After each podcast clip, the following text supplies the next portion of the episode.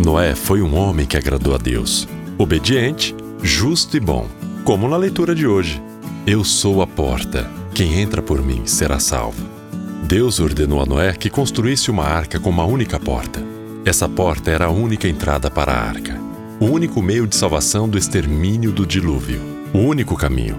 Deus fez uma aliança com Noé que, em obediência, construiu a arca. Tal como a arca dos tempos de Noé tinha uma única porta, assim Jesus é para nós a única porta, o único meio de obter a vida eterna.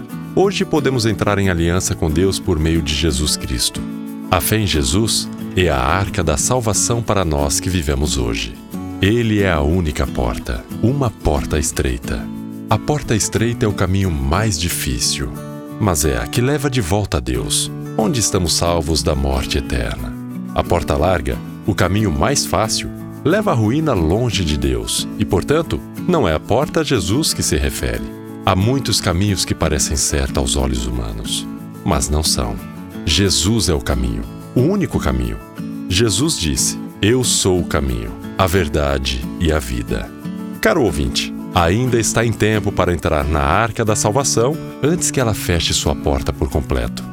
Quando Jesus voltar, ele está convidando a entrar. Como cita o versículo em destaque: Fale com Deus e abra seu coração. Ele sempre está pronto para nos ouvir.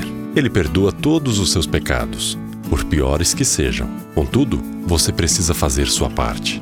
Entregar-se a Jesus como o único capaz de reconciliar você com Deus pedir seu perdão, obedecer-lhe e andar em seus caminhos. Se você ainda não tomou essa decisão, que tal tomá-la hoje? Aproveite a oportunidade e garanta seu lugar na arca da salvação, que é Jesus Cristo. Entre pela única porta e deixe que Ele tome conta de você. Jesus, a arca da salvação para todos nós.